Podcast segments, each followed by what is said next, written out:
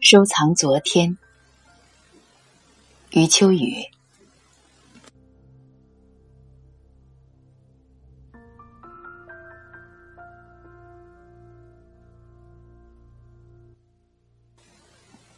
经常有年轻朋友来信询问一些有关人生的大问题，我总是告诉他们：“你其实已经有了一位最好的人生导师，那就是你自己。”这并非搪塞之言。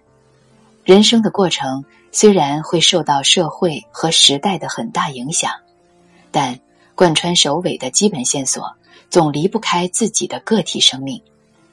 个体生命的完整性、连贯性，会构成一种巨大的能量，使人生的任何一个小点都指向着整体价值。一个人突然的沮丧、绝望、自暴自弃、铤而走险，常常是因为产生了精神上的短路。如果在那个时候偶然翻检出一张自己童年时代的照片，或几页做中学生时写下的日记，细细凝视，慢慢诵读，很可能会心情缓释，眉宇舒展，返回到平静的理性状态。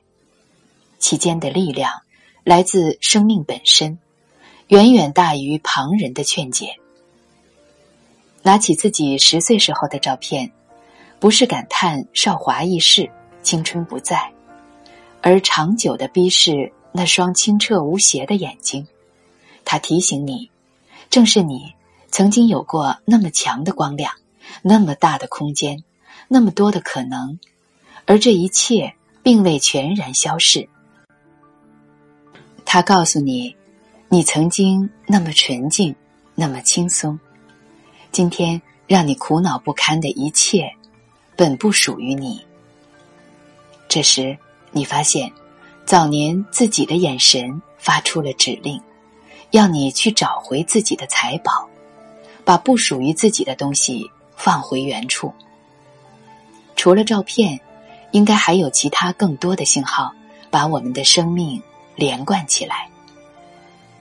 为此，真希望世间能有更多的人珍视自己的每一步脚印，勤于记录，乐于重温，敢于自嘲，善于修正。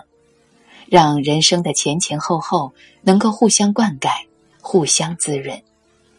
其实，中国古代显赫之家，一代代修续家谱，也是为了前后之间互相灌溉、互相滋润。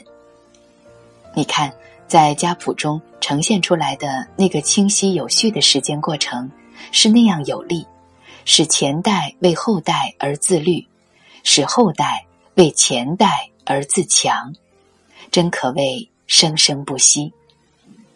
个人的生命也是一个前后互济的时间过程，如能留住记忆，定会产生一种回荡激扬的动力循环，让人长久受益。一个人就像一个家族一样，是不是有身份、有信誉、有责任？就看是否能把完整的演变脉络认真留存。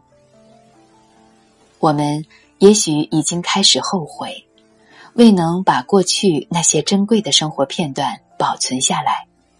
殊不知，多少年后，我们又会后悔今天。如果有一天，我们突然发现，投身再大的事业，也不如把自己的人生当做一个事业；聆听再好的故事。也不如把自己的人生当做一个故事，我们一定会动手动笔，做一点有意思的事情。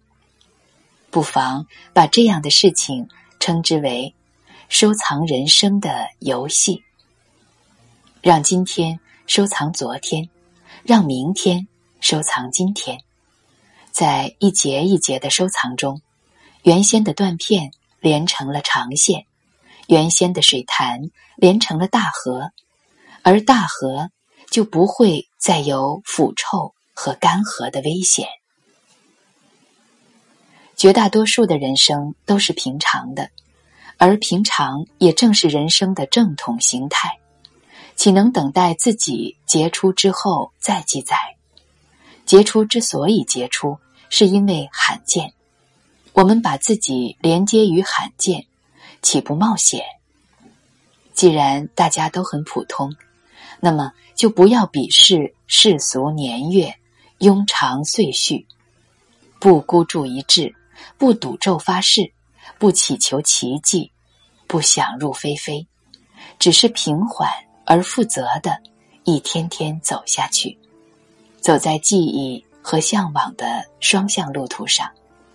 这样，平常中也就出现了滋味，出现了境界。珠穆朗玛峰的山顶上，寒冷透骨，已经无所谓境界。世上第一等的境界。都在平时的山河间。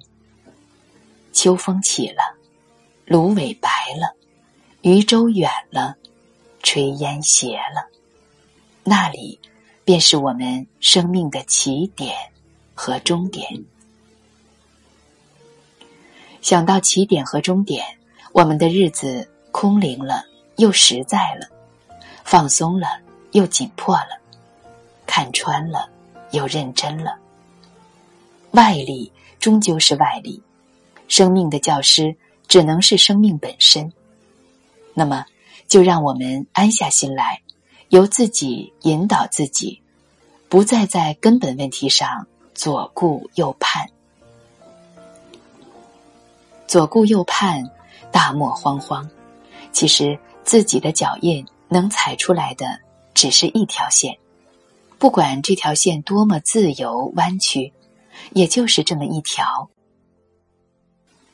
要实实在在的完成这一条线，就必须把一个个脚印连在一起。如果完全舍弃以往的痕迹，那么谁会在意大地上那些零碎的步履？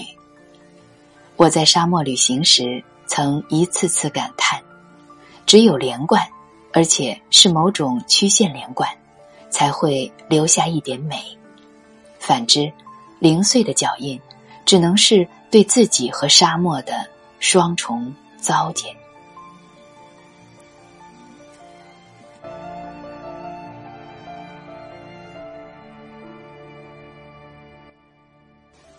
我最合适什么？最做不得什么？容易上当的弯路总是出现在何处？最能诱惑我的陷阱？大致是什么样的？具备什么样的契机，我才能发挥最大的魅力？在何种气氛中，我的身心才能全方位的安顿？这一切，都是生命历程中特别重要的问题，却只能在自己以往的体验中慢慢爬梯。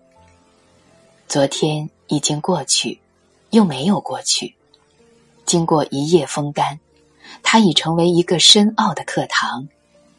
这个课堂里没有其他学生，只有你，而你也没有其他更重要的课堂。